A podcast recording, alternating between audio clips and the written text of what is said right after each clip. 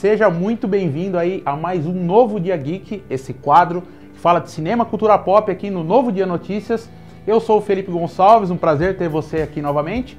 E sem mais delongas, hoje o assunto é streaming, tem um monte de coisa, um monte de novidades muito bacanas para contar. E eu vou contar tudo para você, mas só depois aí da nossa vinheta.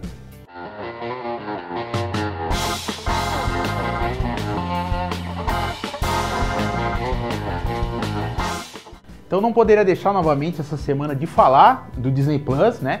Eu havia falado na semana passada a respeito de WandaVision, uma coisa que seria importante salientar para você é que a série é, optou por uma estratégia diferente, né? A Disney lançou os dois primeiros episódios aí e vai lançar, em vez de tudo de uma vez, né? Como a Netflix costuma fazer, a Disney está tentando uma estratégia mais parecida com a HBO, parecido com o que o Prime Video fez ali com The Boys, né? Que é pro assunto render mais tempo vai ser lançado um episódio por semana, então são nove episódios, dois no lançamento, e as próximas sete semanas então vão ter episódios de WandaVisão. E falando em MCU e falando em Marvel Comics, não poderia deixar de lembrar aqui que todos os filmes aí do universo cinematográfico da Marvel, eles estão disponíveis no catálogo do Disney Plus. E tem dois deles que eu gostaria de salientar que estão fazendo 10 anos de lançamento. É o primeiro filme do Thor, que foi lançado em 2011, assim como o primeiro filme do Capitão América também, Thor, o Deus do Trovão, que ganhou a sua primeira adaptação em live action né, em 2011, dirigido pelo Kenneth Branagh, trouxe e apresentou para o mundo Chris Hemsworth no papel de super-herói.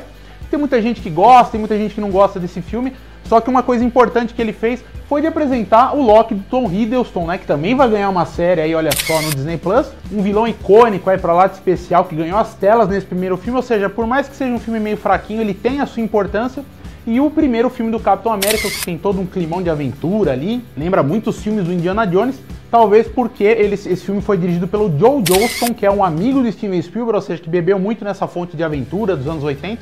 O filme tem um pouco dessa cara. É um filme que eu gosto bastante. Se você não viu, vale a pena você assistir ambos os filmes. E caso você tenha visto, tá lá disponível no Disney Plus para você rever a hora que você quiser.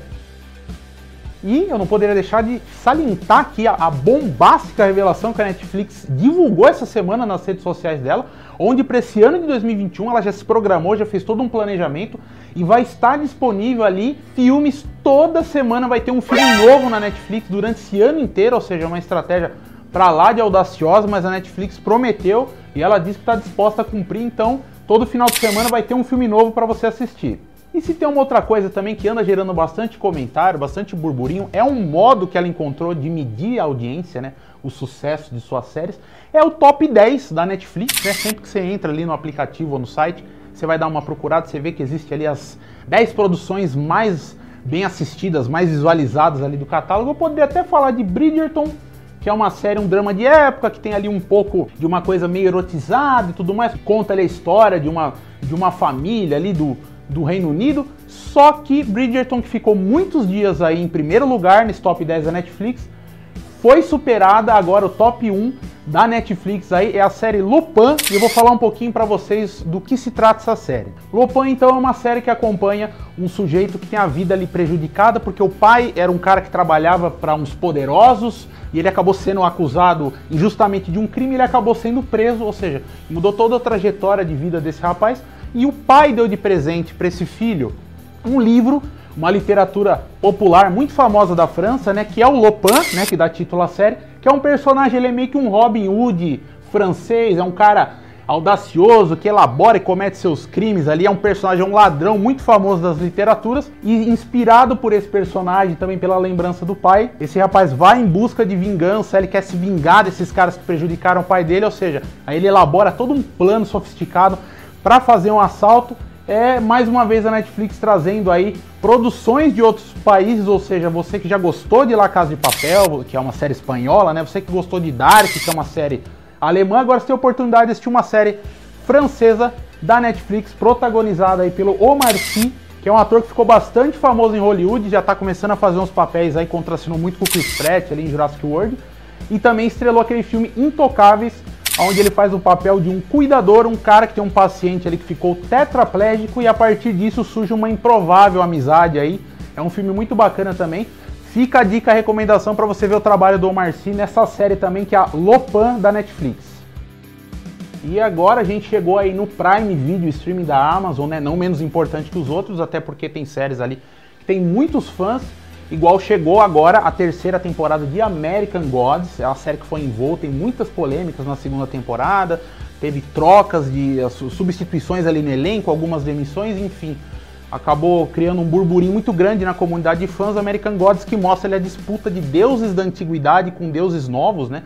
É uma história de ficção e fantasia ali, que é adaptada, né, do livro homônimo, né, tem o mesmo nome, do Neil Gaiman, que é um roteirista, que é um produtor de quadrinhos, que é um escritor dos que estão vivos aí, um dos mais célebres do Reino Unido, e veio essa terceira temporada então a fim de dar uma arrumada na casa que ficou meio bagunçada na segunda temporada. Você que é fã de American Gods, você que está assistindo, deixa nos comentários, fala pra gente se você tá gostando dessa terceira temporada. E agora tô aqui falando, o Marcelinho tá aqui com, com um sorriso no rosto aqui, porque chegou uma novidade muito bacana, entrou no, no Prime Video aí também. Esse que é o Chaves da TV Record, né? O Marcelinho tá dando risada aqui.